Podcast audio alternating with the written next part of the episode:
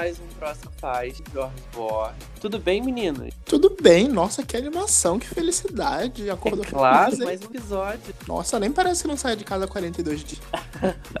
Há mais de 42 dias. Não sou capaz de ter essa mesma animação, mas olá, meninos. Mas eu não sou mesmo. E desse lado da linha, dono dessa voz de que pessoa que não toma sol há 45 dias, sou eu, Matheus. E na outra ponta do Zoom, quem é que tá? Sou eu, LS, que você. Não foi você que me ensinou a tomar sol com a língua pra fora, Matheus? No terraço? Ah, verdade. Eu tomo, eu tomo um minutinho de sol com a língua fora pra Sério, não sabia dessa dica. É quando você vai, quando você vai tomar sol por pouquíssimo tempo, como é o tempo sol que a gente tem tomado durante a quarentena, é interessante você tomar sol nessas áreas mais sensíveis. Tipo a galera que tá tomando sol no períneo, mas você pode só mostrar a língua pro sol que dá, dá, o meio, dá no meio. Ótimo, achei ótimo. Bom saber disso. e evitem os horários de, de, de, exposição mais forte, é aquele solzinho de idoso. Uhum. Certo. Depois dessa dica, próxima faixa nas redes sociais é arroba próxima faixa no Instagram. Estamos lá no Twitter, no Facebook também. Nas plataformas digitais estamos em todas, no Spotify, no iTunes, no Google Podcast, no Deezer, escute a gente. E estamos aonde, Matheus? No LGBT Podcastar. Ah, esse é maravilhoso. Hoje em alemão. No final das contas, eu me dei conta de que é sempre igual, né? Que são, a gente que muda é a pronúncia das letras. Sim. Mas enfim, estamos no celular LGBT Podcasters e seguindo a que estamos fazendo durante toda a temporada, vamos indicar mais um programa da rede. Essa semana nós vamos indicar um programa que eu tô apaixonado. Fazia tempo que eu não me identificava tanto com podcast, que é o Black People Problems. Aê! Ele é novíssimo. dias, né? Entrou essa semana. Ele começou há pouquíssimo tempo. Ele tem três episódios publicados. E eu já tô ansioso pelo próximo. Mas é um podcast de cultura também. Ele fala muito sobre as questões envolvendo. As questões de fato envolvendo pessoas negras. Ele começou porque o autor, o autor do podcast não estava se sentindo ali muito representado pelas pautas que estavam sendo, que estavam sendo tratadas nos outros podcasts. Eles se definem como o podcast mais preto dos streamings, eu acho isso maravilhoso. Já, já queremos então, um vídeo da próxima sexta com o Matheus, tá? Ah, ó, é Black People Problem, Matheus está aqui. Tá? Abro, abro as portas de Wakanda para ele gravar com vocês. Ai, ai. Mas o nosso tema de hoje é o Kemi. Vamos falar um pouco sobre direitos autorais e temos um convidado. Sim, vamos falar com o menino Rodrigo Caê, de muitos projetos como o Caê Talks, o podcast, e também da Mondé Musical. Mas antes disso, vamos falar de notícias, Jorge? Vamos falar de notícias, por favor. Solta a vinhetinha.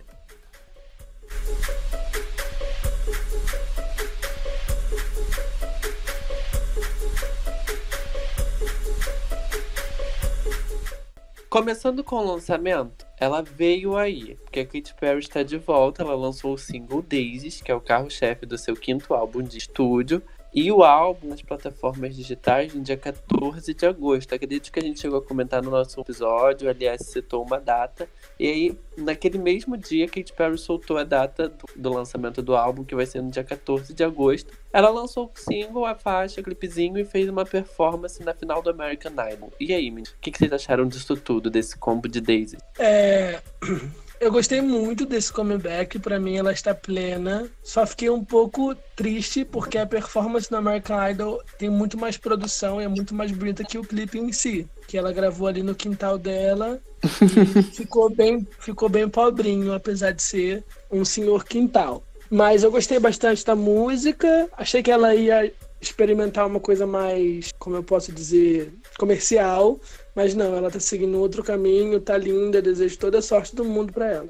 Antes perto do lançamento, o empresário dela chegou a comentar de que não era uma música super banger comercial pra rádio, ia ser uma coisa mais próxima do que ela queria se expressar, do que ela queria falar e fazer. E cumpriu super a promessa. A letra é maravilhosa. Fazia tempo que a gente não via a Katy Perry trabalhar tão bem uma letra. E eu espero só sucesso dessa era. Espero que venha mais músicas como essa. Sim, eu também gostei. Eu gostei da estética simples. Eu acho que no questão de Perry, a gente sempre. A discografia. Discografia não, videografia dela toda é muito impecável, bem trabalhada. Então, realmente, essa, em vista dos outros clipes, até mesmo Small Talk, que não é uma música preferida, teve muito trabalho no clipe. Então realmente decaiu um pouquinho o clipe. Mas é um clipe gravado em casa, muito bem feito, muito bem editado e muito bonito, né, por sinal. E eu Sim, espero e ela- que. E ela tá servindo tudo grávida de sete meses, então eu tenho zero Exatamente. reclamações. Exatamente, eu espero muito. Próxima faixa. Chove Tô- em mim. A menina Lady Gaga anunciou sua parceira com a Ariana Grande, uma parceria para o próximo dia 22, sexta-feira agora. É, esse feat é muito aguardado pelos fãs, é o segundo single do álbum Cromática, que chega às plataformas no dia 29 de maio, no final do mês, e estamos sorteando o álbum no nosso Instagram, então vão lá. O que, que vocês esperam dessa colaboração, meninos? Eu tô é com medo desse hype, esse hype me deixando tenso. Todo mundo só fala dessa música, todo mundo esperando essa música, aí sai o desenho da roupa que elas vão usar, sai a capa, sai uma foto de divulgação. Mas eu tô é com medo, assim como a Regina Duarte em 2002, eu tenho medo. Eu também, eu tô com. Na verdade, eu tô com, tipo assim, com aquele friozinho na barriga, sabe? De que se for bom, vai ser muito bom. Mas de que se for ruim. Don't Call Me Angels da coisa. 2.0. Eu ia falar isso, eu tenho zero expectativas porque Don't Call Me Angel me flopou muito. Eu nunca fiquei tão frustrado com o lançamento. E as informações, as fontes dos, dos anjinhos cuspindo água na praça se desencontram. Tem gente que fala que é uma farofona, tem gente que fala que é uma música triste, mas dia 22 de maio desse ano completa quatro anos do atentado em Manchester. Então eu acho que vai ser um baladão pesado, não vai ser uma música pra gente rebolar a raba. Ah, pelas fotos eu não apostaria numa balada, não. É, eu não sei, Vamos eu tô ver. bem em dúvida. Mas, Mas vamos lá, já que começamos a falar de Ana Grande, vamos continuar falando da cabeçudinha do pop. É, ela conquistou o topo da Billboard essa semana com Struck With You, a parceria dela com Justin Bieber, no, que ela lançou na semana passada e comentamos aqui na semana passada. Ela já estreou direto no topo e é o terceiro single da Ariana Grande a estrear no topo. Ela é a primeira mulher da história, na história a ter seus primeiros singles número um estreando direto no, no- no- estreando direto no topo. Será que esse feito vai acontecer com Rain On Me na próxima? Será Então, que esse feito vai se estender com Rain On Me, né? A Exato. Sim, Mariah tem um, é. tem um recorde parecido de emplacar três primeiros singles assim em primeiro, mas a Mariah não tem um quarto. Ai, meu Deus. Isso, é, a Mariah, o Drake, o Justin Bieber e a Ariana são os únicos artistas na história que estrearam uma música em primeiro, né? Três vezes. A Ariana ela pode se tornar a primeira a fazer isso quatro vezes e a primeira a fazer isso nos primeiros primeiros. Quando eles estrearam uma música no topo, a Katy Perry já fez isso, a Lady Gaga já fez isso. Eles já tinham uma canção no topo anteriormente. O normal é a faixa estrear em alguma posição e crescendo com divulgação, apoio das rádios, etc. Quando a Billboard fala de Ariana Grande, ela fala muito do impacto que ela tem logo de cara, do apoio que os fãs dão para ela, porque ela também detém o recorde de estrear todos os singles, os carros-chefes do álbum, no top 10 da Billboard. Ela é a única artista que fez isso. Desde The Way até Thank You Next, todas as faixas estrearam no top 10. Então é impacto que ela tem e como isso continua se fazendo presente na carreira dela. É o impacto, como diria a Nicole. A gente que tem prótese sente. A gente sente. Mas vindo aí, os Jonas Brothers eles lançaram o projeto XV ou 15, é que o lançamento foi duplo. Foi um single com a Karol G, o X, e o V é o Five Minutes, uma balada, né, lançada pelos irmãos. As faixas vão fazer parte do novo álbum deles, que provavelmente vai sair esse ano. E saiu um clipe também pro X. Gravado em casa. Em casa. O que vocês acharam disso? Sim, olha, sobre o feat com a Carol D, eu prefiro não opinar. E Five Minutes é muito do que eles fazem, sabe? Eu gostei Sabe, eu bastante. contaria essa música como uma música que toca meio-dia na Jovem Pan. Ela foi feita pra ser simples, é feita pra ser rápido, vai tocar na C&A quando puder entrar na C&A pra comprar roupa. É bem para as rádios adulto, adulto contemporâneo, né? Que tocam Shawn Mendes e Taylor Swift e as lojas de conveniência e departamento. É isso. São os meus Triste. tios tentando ser modernos. E é triste que depois do Sucker, pra mim, eles não acertaram com mais nada. Ah, A confirmação. É, eu, eu acho que, eu acho que não, não ficou ruim, mas também não ficou bom. Tá ali no mediano. Fizeram um clipe interessante, até porque foi gravado em casa, tiveram uma ideia diferente. Mas não passa disso, né? É divertido, gente. É, Enfim, dá pra ouvir. próxima pra faixa. É, alguém na família tem que trabalhar. A Noah Cyrus lançou o maravilhoso EP The End of Everything, o fim de tudo. E hoje ela lançou um clipe para a faixa título do álbum, falando o quanto nós somos irrelevantes e que o mundo vai acabar daqui a trilhões de anos. Vocês ouviram? Chegaram a assistir? Hum, Ai, gente, eu não tô com cabeça pra essa menina. Gente negativa. Vamos fazer, vamos iluminar isso daí, vamos, vamos acender o incenso. sim. Eu acho que o, o período tá muito. Já tá muito sombrio pra consumir um material desse, e aí eu preferi não Sim. consumir. Mesmo não Sim. sabendo se o material todo é exatamente desse jeito, mas ela tá vendendo desse jeito. Sim. E aí eu É achei. July é muito bonitinha, gostosinha, dá pra vocês ouvirem tranquilamente. Só que a faixa título do álbum começa com Todo Mundo Que Você Ama Vai Morrer. Eu achei muito pesado ela lançar isso nesse momento. Só que aí ela foi por um, um outro caminho no videoclipe. O diretor do vídeo trabalha na, na National Geographic, se eu não me engano, ele quem faz todas as artes espaciais de estudos do, do céu, né, astro- astrológicos, etc. E aí ela foi para esse caminho, dizendo pra, o que ela quer passar é pra gente não se preocupar com isso agora, porque o mundo, o, ta, o tempo se torna menos importante quando você pensa na imensidão do universo. Eu achei que é um papo muito brisado, mas o EP em si, as faixas estão É só o momento que não favoreceu o momento dela, né? Mas. sim. Mas escutem depois num momento melhor, que é muito bom, eu recomendo. Então tá, posso Próxima- mandar a próxima, próxima a próxima faixa? Vamos falar de uma brisa, mas vamos falar de brisa do bem. A banda Melim lançou seu novo EP, primeira parte do segundo álbum do trio, Eu Fit Você. O projeto tem a parceria com o Lulu Santos em Cabelo de Anjo e todas as faixas já ganharam vídeo. É isso, trabalharam também antes da quarentena, já deixaram o projeto todo pronto, muito bem, Sim. irmãos Melins. E o que mais me impressiona é como eles estão divulgando. A gente não comentou muito sobre isso, mas o, o isolamento social trouxe muito mais oportunidades de divulgação para os artistas. Isso é verdade. Nesse meio tempo, do último final de semana pra cá, eles fizeram lives cantando, eles apareceram em programas de TV. Hoje eles apareceram em pelo menos duas. Hoje, o dia da gravação, quarta-feira, quarta-feira à noite. Eles já apareceram em pelo menos duas lives ao longo do dia. Terça-feira à noite. Terça, perdão. É o hábito de dizer que hoje é quarta. Vai. Eles já apareceram em duas lives ao longo do dia e as possibilidades são infinitas, porque eles estão os três em casa, eles podem Sim. abrir uma tela, abrir, um, abrir uma câmera e pronto. Eles Eles fazem são encontros de manhã. O, Sim, isola- eles são vizinhos de apartamento, ou seja, eles fazem tudo. o isolamento ele, eh, facilitou muito essa questão, porque você não tem a desculpa de não aparecer num programa de televisão, porque você tá em casa e é só você gravar um vídeo, sabe? Tipo, é realmente se você não quiser. Porque o que, que você vai fazer? Tudo bem que é, é diferente ir lá no programa e tal. Mas gravar um vídeo, ligar a câmera em casa é muito mais fácil, sabe? Então dá muito mais essa, essa acessibilidade. E aí, os artistas, no caso, estão aproveitando muito isso. Porque todo mundo quer ver, né? Todo mundo também tá ocioso. Então isso gera uma distração. O que é bom pra eles, muito bom. Eu cheguei a ver a live deles, porque se eu não me engano, tava passando na TV, em algum canal na TV. Não sei. Multishow. qual- Não sei. Eu não sei se foi no Multishow, eu sei que tava passando e aí eu vi um pedacinho, assim, só uma, duas.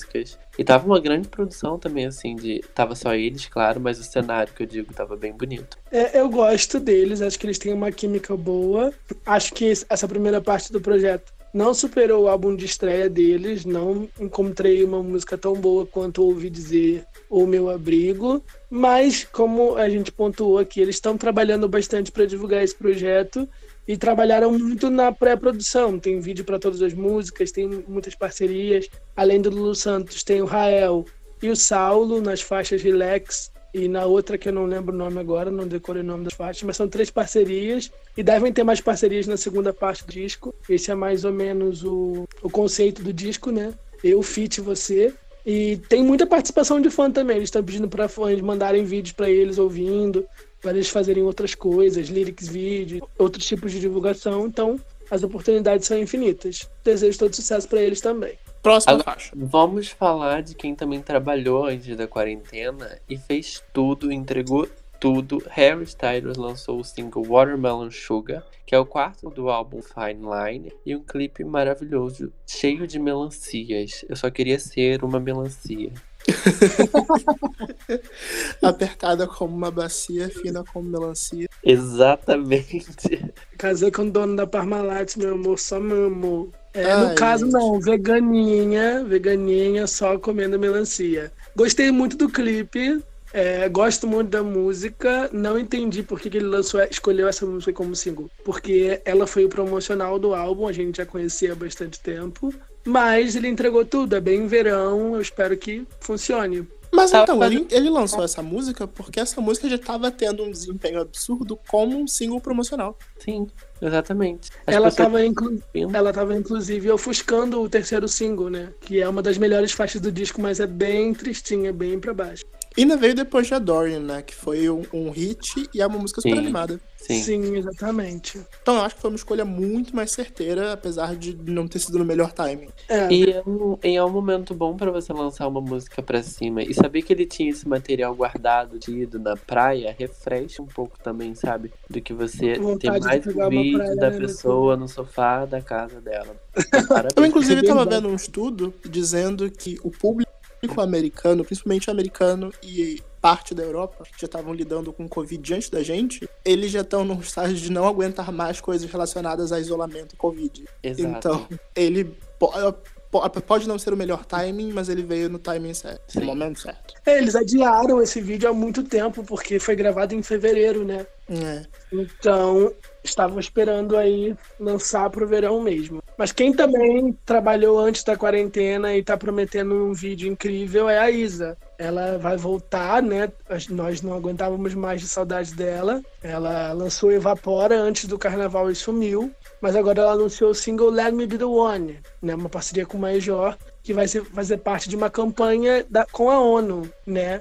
Eu não entendi direito sobre o que vai ser essa parceria, se é para fundos do coronavírus, se é uma coisa que já estava planejada antes, sobre unificar o mundo e esse tipo de coisa. Mas eu tô ansioso para ver o que ela vai entregar, porque a estratégia de divulgação foi bem incrível, né? Eles, eles colocaram em vários lugares do mundo essa, essa frase, Let me be the one, em árvores, em apartamento. O que, que vocês acham de- que a Isa vai trazer? Essa campanha Let Me Be The One, ela é sobre refugiados. Por isso Let Me Be The One, ela é sobre a união dos povos e, de fato, pluralidade cultural. De fato, somos todos um só. Inclusive, o lançamento da música vai ser na quinta-feira, durante uma, uma palestra edital que a Isa vai promover junto com o Major e mais pessoas relacionadas à ONU. Porque nessa quinta-feira, dia 20 de maio, é o dia da pluralidade cultural. Que hino! Que lindo! Olha, Ai, ela faz tudo, né, gente? Muito politizada essa menina Isa. É a nossa Beyoncé. Saindo da nossa. Beyoncé e indo pra nossa Britney Spears, Ó. a Vanessa Camargo tá comemorando 20 anos de carreira e lançou o EP Fragmentos. Vocês ouviram? Eu ouvi. é, eu não gosto dela fazendo balada. Eu queria muito que ela, sei lá, firmasse no que ela quer fazer. Se você pega os últimos cinco anos de carreira dela, ela passou por uma era pop, ela passou por uma era sertaneja, ela Sim. passou por uma era mais clean e agora ela tá aí com esses fragmentos que eu não entendi a proposta, mas vai fazer parte de um negócio muito maior. Então, quero ver. Gostei muito do vídeo que ela lançou, ela tá linda. Gravou, não gravou em casa, né? Então dá um, um ar fresco pra gente. Mas eu não consigo de- gostar dela cantando esse, esse sertanejo pop. Então, assim. A questão do Fragmentos é exatamente sobre isso. Ela só abraçou a brincadeira que os fãs faziam de fragmentado, dela ter várias, várias fases várias personalidades, e trouxe pro, pro projeto dela de 20 anos. Ela, inclusive, brinca no vídeo mostrando todas as fases, no vídeo de lançamento da campanha, mostrando todas as fases que ela já passou durante esses anos de carreira. E o, esse, esse EP vai ser. Esses EPs, sequência de EPs que vão completar o projeto fragmentado, vão mostrar essas, essas Vanessas que existem dentro dela. A gente teve. A gente tá tendo Ah. essa fase mais romântica. Então ela já confirmou que vai ter música dançante, vai ter música, vai ter pop pra dançar na próxima EP. Cada EP vai pegar uma personalidade dela, né? A Miley Cyrus aprende. Ainda não sabemos se vai ser isso, mas ela vai brincar com as fases pelas quais ela passou na carreira. É, é a próxima faixa. Essa aqui é só pra gente é, expressar a nossa revolta, né? Eu não gosto de gente ignorante, não, Rihanna. Tá reproduzindo o meme da Fly. Ao ser questionada sobre o novo álbum de estúdio, a menina Rihanna deu uma patada no fã e disse que perdeu o projeto. Ou seja, não vem aí. Não vem Essa- aí. O que vai vir É. é a maquiagem. É essa a notícia. Então tá, gente, a Rihanna nem merece o nosso espaço. Vamos pra próxima. Chama a próxima aí. A Ludmilla, WC no Bio Vitão se uniram na parceria Sem Limites. Eu adoro como é uma parceria completamente inusitada. Exatamente. WC no Beat eu no ia falar Mila, isso. ok. Mas o Vitão, O Vitão tá fazendo um monte de feat agora, né? Ele fez o feat com a Anitta, ele fez um feat com o Vitor Clay, agora um feat com a Ivete Sangalo, agora um feat com a Ludmilla. Não sei se ele tá tentando se posicionar no mercado atirando para todos os lados, mas a música é mais dele do que da Ludmilla. Ele quem lidera nos vocais. Eu gostei, é, gosto dessa Ludmilla mais sexy, né? E eu acho o Vitão interessante, um artista interessante, sabe? Sim. Então vamos para a próxima notícia. É, depois de depois de lançar depois de lançar seu disco e ter a turnê parcialmente cancelada e adiada, Taylor Swift lançou o especial City of Lover, um show gravado em Paris com apresentações inéditas da Lover. Jorge pode surtar. Oi. Então, é, foi gravado no, na França é, em setembro, se eu não me engano. E aí ela tinha lançado um áudio do The Man acústico que foi desse show. E aí agora é, o show tá na Disney Plus, na Hulu, eu acho, que eles compraram o direito pra apresentar. Foi passado no American Idols e tá disponível nas plataformas agora. Isso, eu achei, eu achei que ela ia colocar o show no YouTube, mas ela colocou na Disney Plus e passou na ABC, né? No Spotify Disney ela pagando colocou. Isso, no Spotify ela colocou os áudios, né? Das, das- como se fossem singles. Nem pra fazer um só das álbum. músicas do. Lover. Só as músicas do Lavra, eu ia falar isso, porque o show. Ela não teve- quer dar um centavo pro Scooter Brown. E tá errada. Não tá. Então vamos Enfim, para a próxima próxima- notícia próxima encerrar esse bloco. Entrando mais ou menos no nosso próprio principal, que a gente não fala dela há algum tempo, a Anitta né, estreou seu novo programa, Dentro da Casinha, né, em ato musical. Por causa da pandemia de coronavírus, ela estreou um novo projeto em parceria com o Multishow, e no episódio de estreia, ela recebeu a Pablo Vittar, o Drake e a Katy Perry. O que, que vocês acharam? Vocês viram alguma coisa na internet? Viram o programa? Eu acho que é mais uma vez palmas pra Anitta sendo atenta e muito inteligente. Ela fez um programa multiplataforma, fez uma interação absurda com fãs, invadindo live, conversando, e trouxe um peso gigante de ter personalidades de fora no meio do programa, que é outra possibilidade desse isolamento social. Sim. Sim, ela ligava, ela ligava para fazer FaceTime, ela mandava direct, mandava mensagem no WhatsApp. E era a coisa mais simples do mundo. Era uma câmera nela, uma câmera mostrando e acabou.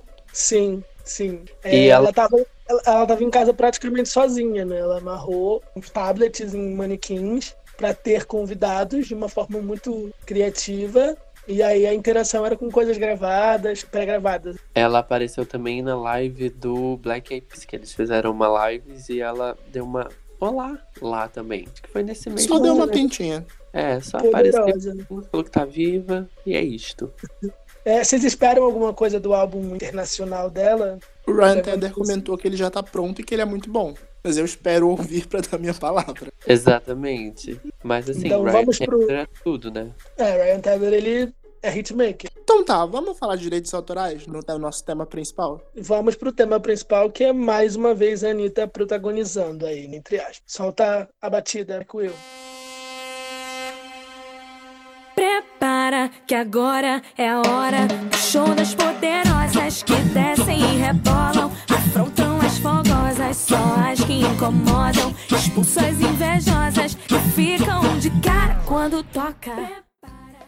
Então vamos lá, meu povo. Nesse nosso tema principal de hoje, nós vamos falar sobre direitos autorais. Mas por que direitos autorais? Como chegamos nesse tema? É, Dona Anitta, causando, como sempre, durante a quarentena, ela entrou em uma live nesses últimos dias com o deputado Felipe Carreiras, do PSB. E ela começou a discutir sobre, o, sobre a medida provisória 948. Inicialmente, ela é um projeto de lei que causou muita controvérsia, porque ele inicialmente tratava sobre questões relacionadas ao reembolso devido ao coronavírus. Esses, esses casos que foram remarcados e reagendados, etc. Mas dentro dele também tinha uma emenda comentando sobre o recolhimento de, direitos autorais para shows e eventos. Aí então, começou todo esse rebuliço em torno do projeto de lei. A Anitta começou a se, posicionou contra essa, a inclusão dessa emenda dentro, dentro da medida provisória. Felipe Carreiras argumentava dizendo que ele era que o. Perdão, me perdi aqui no meu próprio texto. Felipe Carreiras argumentava dizendo que essa medida já estava sendo analisada há tempos e foi incluída de uma forma a valorizar e ajudar a classe. E a Anitta e outros artistas foram muito contra isso. Paulo Ricardo, Paula Lavigne e vários outros artistas também se manifestaram sobre o caso. Vocês estavam atentos a essa, a essa confusão, gente? Vocês acompanharam isso tudo? É, pra falar a verdade, eu só fiquei sabendo mesmo devido a Anitta. Depois que ela começou a postar as coisas lá no Instagram dela, fazer os vídeos. Eu vi os vídeos que ela fez no Story, por sinal, uns vídeos muito bons, explicando sobre direitos autorais, sobre a diferença, falando sobre MP. Mas eu não sabia que tava rolando isso sem, ser, sem a Anitta entrar na cena, não. Foi bem junto com ela mesmo. É, eu, eu cheguei a, a ver quando a notícia saiu, mas porque as pessoas estavam comentando no Twitter alguns artistas menores, né, falando so, sobre como essa, esse projeto de lei iria impactar o mercado nesse momento de coronavírus. Mas é, tinha gente até falando que eles estavam aproveitando a quarentena para aprovar o projeto que já estava sendo muito questionado antes da quarentena. Aí, quando os shows voltassem, muitos artistas iam acabar perdendo é, dinheiro e forma de arrecadação sem saber que isso tinha sido passado. Mas foi, eu acho que a Anitta que trouxe para o público, né? Que chamou ele para conversar com ela e ele aceitou e ela fez uma live com ele e depois de muita pressão barrou o projeto. Mas a gente vai tentar entender melhor como isso funciona, né? Como isso impacta. Aí a gente está aqui a gente está aqui com o Caê da Monde. Se apresenta para gente, Caê, para a gente começar o nosso papo com você, que pode explicar, ajudar a gente a entender mais o que aconteceu aí. É, salve pessoal, meu nome é Rodrigo Caê, eu sou músico, eu sou produtor cultural também, eu trabalho com a Mondé, que é um selo musical independente né, aqui do Rio de Janeiro, que a gente atua desde 2011. A gente trabalha muito com recorte da, da música preta, da música preta urbana, né? E principalmente com, com rap e, e com muitas questões também de música afro e MPB. É, essa questão da, da, MP foi uma questão é, bem, cara, bem uma sacada, assim, de, de, dar uma rasteira mesmo na classe artística, né, cara? Porque essa MP era, era, era, um, era uma forma de tentar, é, como já foi falado, né, aliviar essa questão do, do, do, coronavírus, né? Às vezes acabaram embutindo essa, essa acho que era um, um artigo ali, né? É, falando dessa questão de, de, de, colocar a responsa da cobrança do direito autoral é, para o artista e, e não para o ECAD. É porque, é, não, sei, não, sei, se vocês sabem como é que funciona, porque o, quando a música toca em execução pública, é, é o ECAD que faz essa cobrança desse cobrança do valor dessa música, né? Execução pública, por exemplo, você tá lá no showzinho lá e tá tocando música X da Anitta, por exemplo, assim, é, o que funciona é que o ECAD vai lá, ele tira um valor X equivalente ao, ao direito autoral e passa para Anitta. Esse valor X é calculado de várias maneiras. É, pode ser por bilheteria ou pode ser por, por sonorizada, aí depende de como foi, como foi cada show, né, cara? E o ECAD... Exatamente isso, de, de como funcionava uhum. essa, essa, arrecadação hoje. Ela vem do valor total do show, ela vem da bilheteria do show. Ela vem de... Se o show tiver bilheteria, ela vem da bilheteria. Se eu não me engano, são 10% ou 20% da bilheteria. É, se for de, tipo, de graça, assim, sem ingresso, vai estar sonorizada, que deixa muito mais caro, assim, que eles fazem um cálculo lá muito bizarro, fica super caro. Esse cálculo também pode variar um pouco a partir de, de qual é o formato, assim, se é uma banda tocando ao vivo, se é um, um DJ discotecando, tem várias, tem vários tipos de formato, assim, que você pode até olhar no site do ECAD e ver a diferença entre eles, assim. Mas basicamente é entre música ao vivo e música, música mecânica, né? Música mecânica, se ela é tocada por um DJ, isso é só uma repãozona. É isso, isso, isso, isso, isso. Sem ser o, é, o ao vivo, né?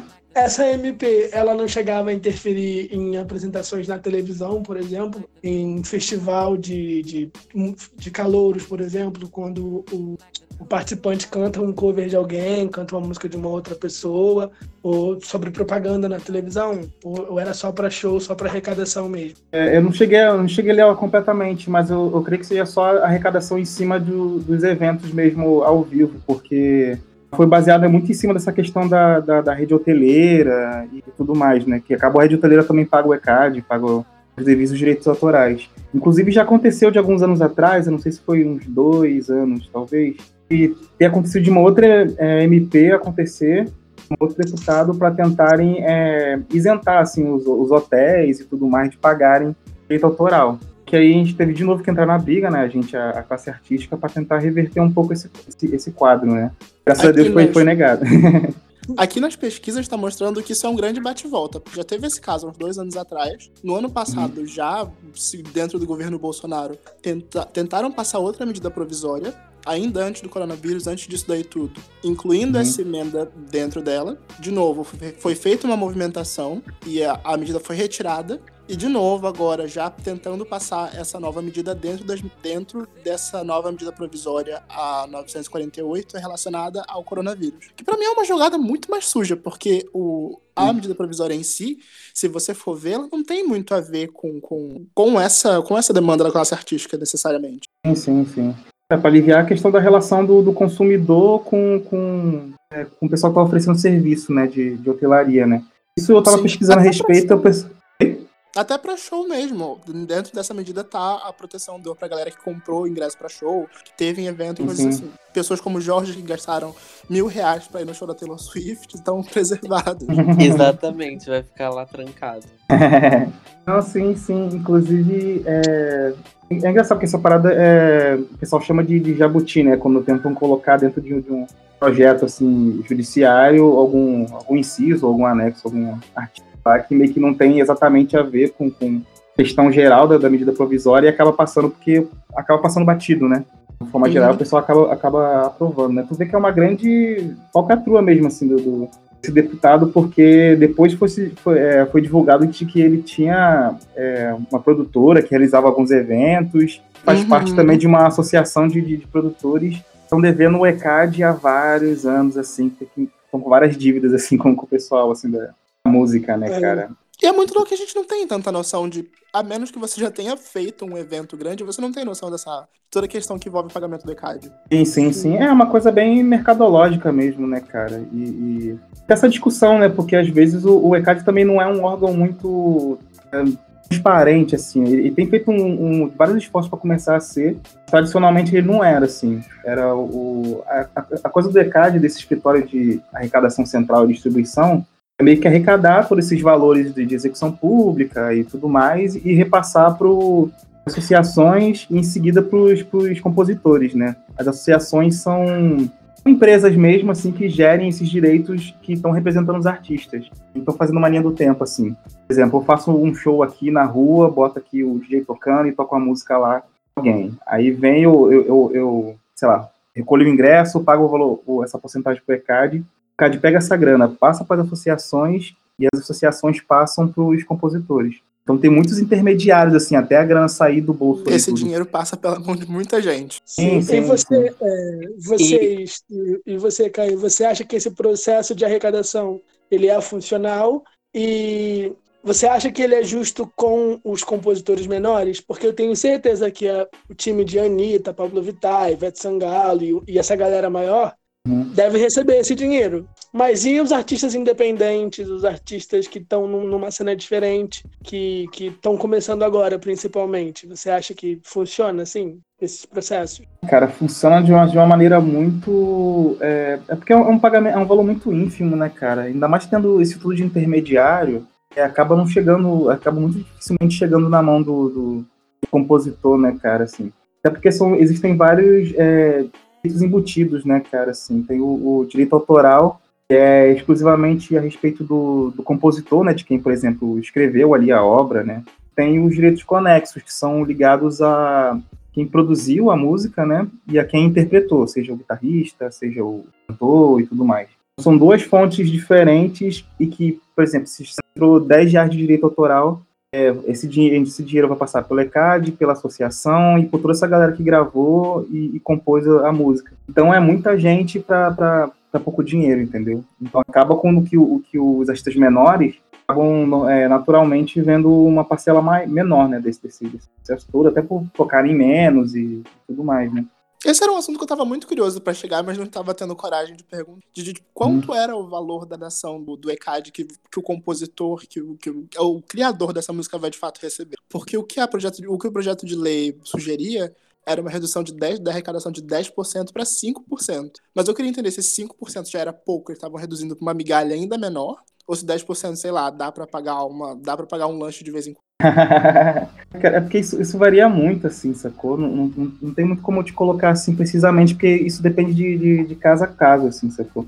Por exemplo, uma execução pública é, é, por exemplo, uma execução pública de um show, assim, é, depende muito de quantas pessoas entraram, de qual foi o valor da bilheteria, de quanto que arrecadou, então acaba sendo uma, um dinheiro que acaba funcionando e valendo quando você tem um, um, um, fluxo grande, né? Quando sua música toca em vários lugares, quando sua música toca na rádio, toca na TV, o pessoal paga nos shows, porque ainda tem isso ainda, né? Que tem muitos casos assim que, que a grande maioria do, do, do, pessoal assim não, não paga o ECAD é, dentro dos shows, assim, né? Dos shows e, e, eventos, né? Realmente a galera paga quando tem uma fiscalização mais, mais, mais bruta, né? É, ou quando é uma casa assim mais mais organizadas, né? Quando, quando, é um SESC, é uma prefeitura, um pessoal assim que não deixa nenhuma uma brecha na lei, assim, mas eu já fiz, sei lá, show em diversas casas assim pelo Rio e tipo poucas fizeram a cobrança assim do, do ECAD, ou poucas levantaram levantaram o formulário, né, das, das, obras, né? Eu trabalhei um tempo no Centro de, de Referência da Música aqui no, lá no Rio, lá na Tijuca, fazer justamente esse papel assim, um, por um tempo assim de, de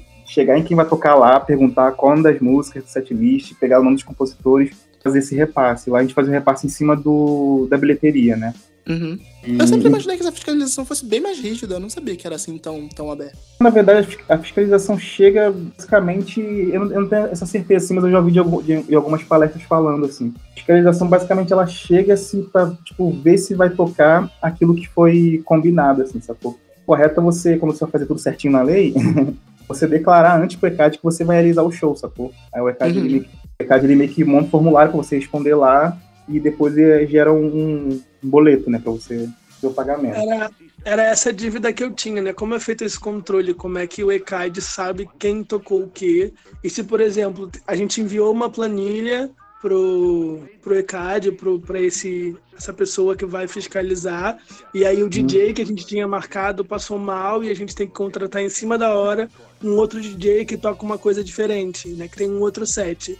Isso dá hum. problema judicial, isso tem que mudar no ECAD na hora, tem que informar eles que a gente tocou uma música diferente, por exemplo. No caso do DJ, a coisa funciona até de uma maneira mais te tecnológica, assim. Eu já, eu já li muito sobre essa parada, mas eu nunca vi ao vivo.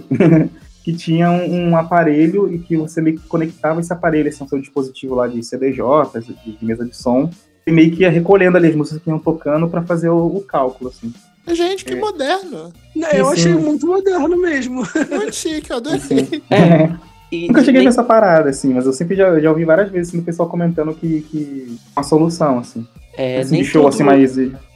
Nem todo lugar ou nem toda festa é feito arrecadação, né, pro ECAD. Porque, não, não, não. por exemplo, é, numa festa, sei lá, de rua mesmo, e tocar uma música dessa, não, o ECAD não vai bater ali e pedir essa cobrança também, né? Do, do, de que tá tocando a música, tal, tal, tal. É, o... Não, não, na verdade ele não vai tipo, cobrando em cima da música, assim, até porque esse cálculo é um, é um pouco. Nossa, na indústria da música os cálculos são sempre uma coisa muito, às vezes até duvidosa.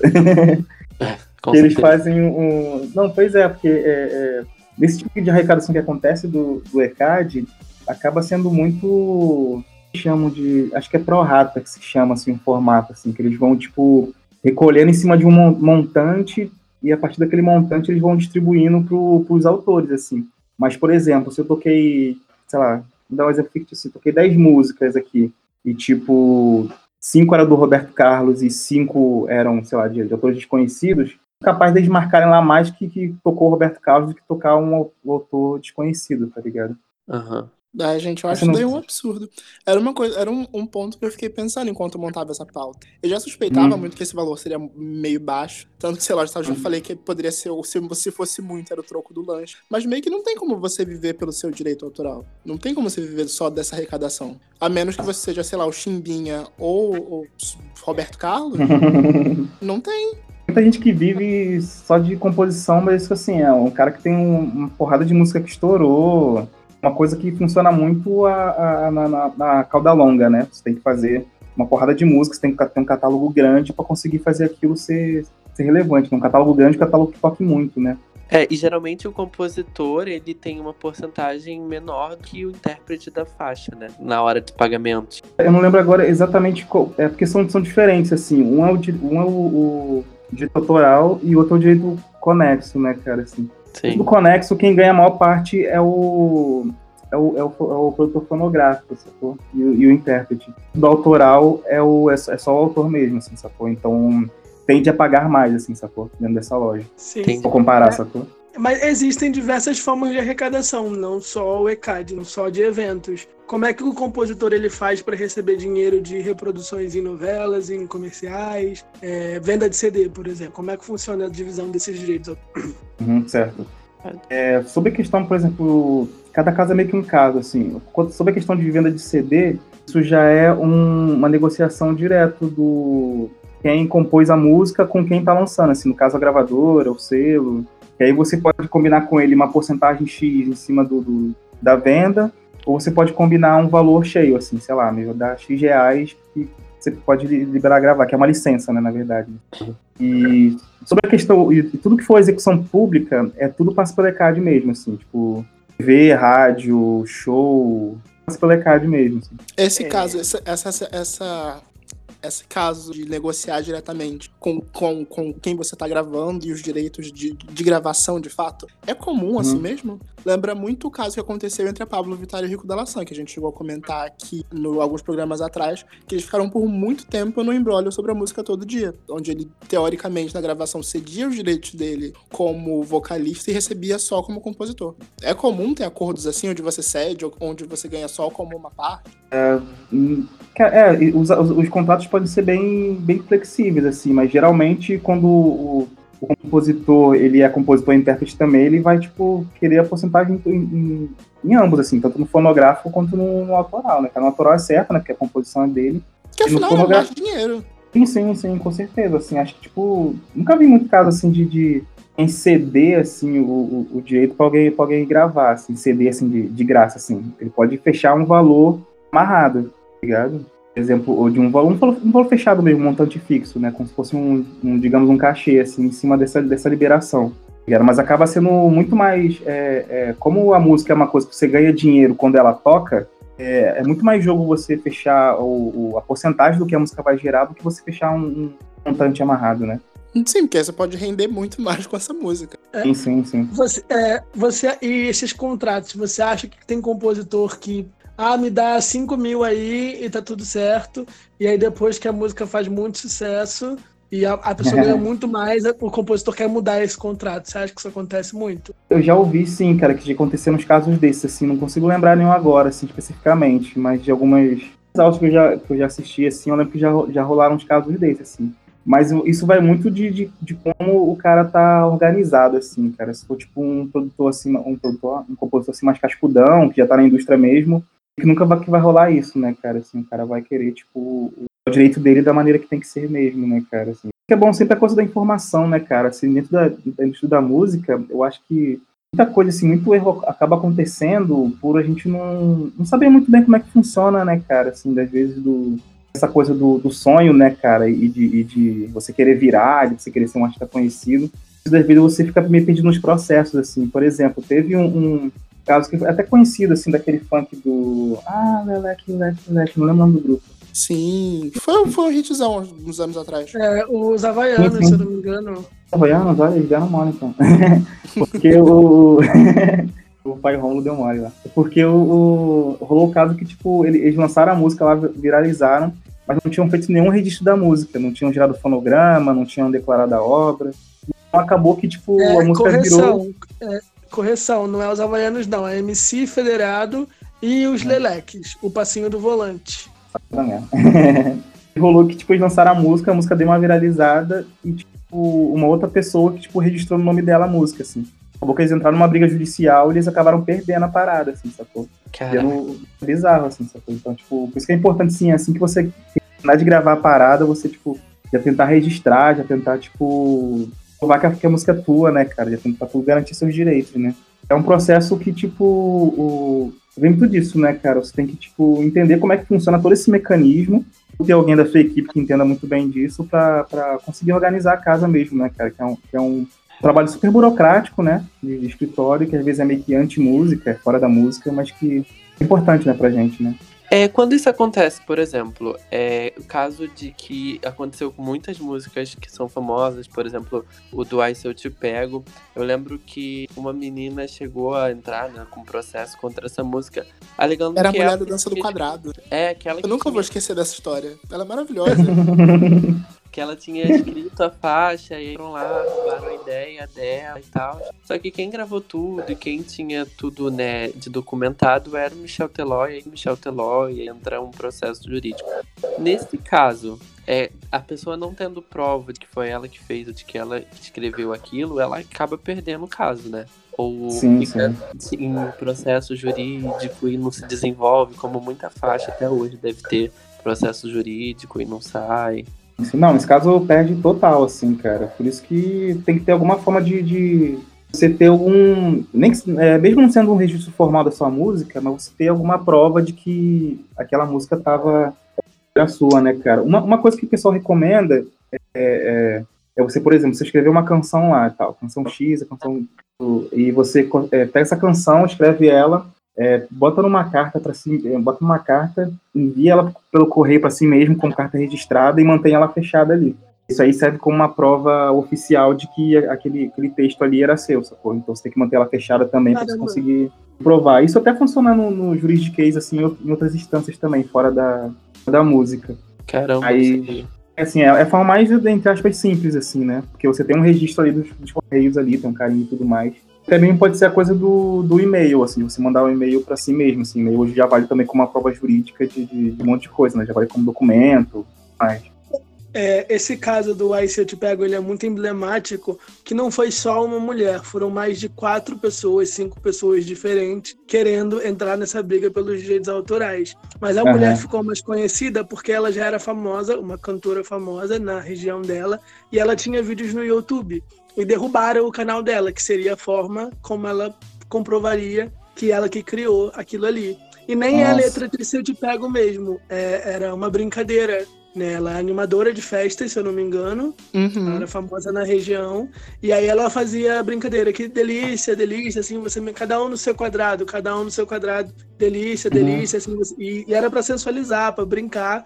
Ela tinha muito vídeo de festa dela fazendo esse Assim você me mata, aí se eu te pego, né? Que é o, é o refrão da música. E derrubaram Uhum. isso. E ela perdeu essa prova cabal, né? E, aí, e outras E o pessoas. pior que- é que nem derrubaram por. Não derrubaram pelo. Pela, já pelo processo. Derrubaram dentro da, da ferramenta de mecanismo de busca por direito autoral do YouTube. Sim. E aí ela perdeu essa prova cabal, mas tinham grupos que não sei se viram ela ou se isso é regional e faziam a mesma brincadeira de cada um no seu quadrado e, e seduz Ah. e, e brinca e tal. E aí se eu te pego e pegava alguém pra dançar lá no meio, sabe? Era assim, assim que surgiu a música. Tem um documentário no Multishow que é por trás da música que o Michel Teló inclusive convida algumas das pessoas, mas essa- é, essas pessoas tinham um contrato com ele diz- dizendo que isso era regional, dizendo que todo mundo fazia essa brincadeira, mas a música toda assim foi criada. é, isso não era ideia de ninguém, sabe? Foi criada em cima disso. Aí os direitos autorais até hoje são uma grande bagunça, que tem 300.998 compositores, esse eu te pego. E cada pessoa ganha um quarto de centavo pela música. Verdade. Cara, isso é muito louco, né, cara? Assim, é, porque se- sempre cai muito nisso essa parada do, do, do- É uma música, assim, por exemplo, assim, que era famosa numa região, sempre cai nessa discussão, assim mesmo, assim, de que ah, era uma. Era uma de, assim, ninguém, ninguém tem dono, assim, né, de todo mundo que tava cantando ali, sacou? E, e acabam, tipo, não. Não amarrando nisso na coisa da autoria, né, cara? Isso é muito esquisito como funciona de- dessa, dessa forma, né, cara? Mas nesse caso aí que falaram que, tipo, tentaram derru- derrubar o canal dela, não sei o quê. Isso pareceu bem suspeito, hein, cara? É, na, na época ela foi em todos os programas de televisão possível. Toda semana É. ela tava no Sônia Abrão falando que o Michel Teló ela. louco, né? Pra Ai, tu ver, né, cara? Às vezes, às vezes a galera, tipo, não, não, não tem ideia mesmo, assim, da criação que tá fazendo, né, cara? E de, de como isso pode ser, ser monetizado mesmo, assim, né, cara? Quem diria que, tipo, a brincadeira lá dela, lá do, do- com, com o dela, assim, é, é- entraria nisso, né, cara? Por isso que eu acho muito importante papos como esse que a gente tá tendo aqui, pra levar mais informação sobre música pra todo mundo. Porque é um assunto que muita, muitas pessoas têm, esse, têm isso como um hobby, ou têm isso como um sonho, e não têm noção de todo o juridiquês e todos os cuidados que você tem que ter no entorno de todos esses assuntos. Sim, sim, total, né, cara, assim, e é, é complexo mesmo, cara, assim, porque o, Cada música, ele é, tem três é, tripés, né, cara? Que é a coisa do, do, show ao vivo, o fonográfico, né, que é a gravação em si, né? E o direito autoral, assim. São três formas de você ganhar dinheiro com a música, assim. De, muito brutalmente falando, assim. Muitas vezes a galera acha que é só a coisa do fazer show, né, cara? Assim, só isso que funciona, né? Tem pessoas e pessoas que vivem do, do direito autoral, né, cara? Assim, as próprias associações, os próprios. Uhum. A gente vê muito no sertanejo, por exemplo, o sertanejo hoje universitário, nem sei se mais universitário que se chama, mas o, vive muito em cima disso, assim, em cima de, de virar hit, né, cara? Isso que acabam fazendo muito essa parada que, que, que, existe, que existe, que é chamada de song camp, que é meio que uma reunião com diversos é, compositores para tentar fazer um hit, assim, ou seja, um faz um refrão, outro faz a primeira frase, outro faz não sei o quê, e monta aquela canção ali e dão pro artista ali para virar, dão pra, sei lá, uma, uma, esses Zé Mariano da vida aí de, de, de, de sertanejo, né, cara? E financeiramente, isso é, isso é, é financeiramente funcional? Pro compositor, o... eu digo. Camp? Sim, porque você, ok, que você vai fazer um hit, mas você vai ter que dividir ele com muitas, muitas outras pessoas. Sim, sim, é porque a galera tenta fazer muito numa escala industrial, assim, sacou? Eles não pensam em fazer só um hit, assim, tentam fazer, tipo, 20 por semana, o que, que funciona e não tá e, É, tipo, um bagulho muito. O agronegócio tá botando muito dinheiro ali. Eles tentam fazer um bagulho muito. De, de, muito industrial mesmo, assim, cara. Porque às vezes a gente pensa compositor, pensa aquela coisa do maluco que parou, parou um dia assim, sentou embaixo da árvore uma maçã e teve uma ideia brilhante escreveu, assim. Mas não, assim, a composição também é, é, é muito, ainda mais assim, né, nessas paradas mais, mais pop, né, mais, mais mercadológicas, assim, é muito uma coisa, tipo assim, de quanto mais você compor, mais chance você vai ter de virar, assim. Então a galera escreve é todo dia, compõe todo dia. É uma produção em grande escala, né?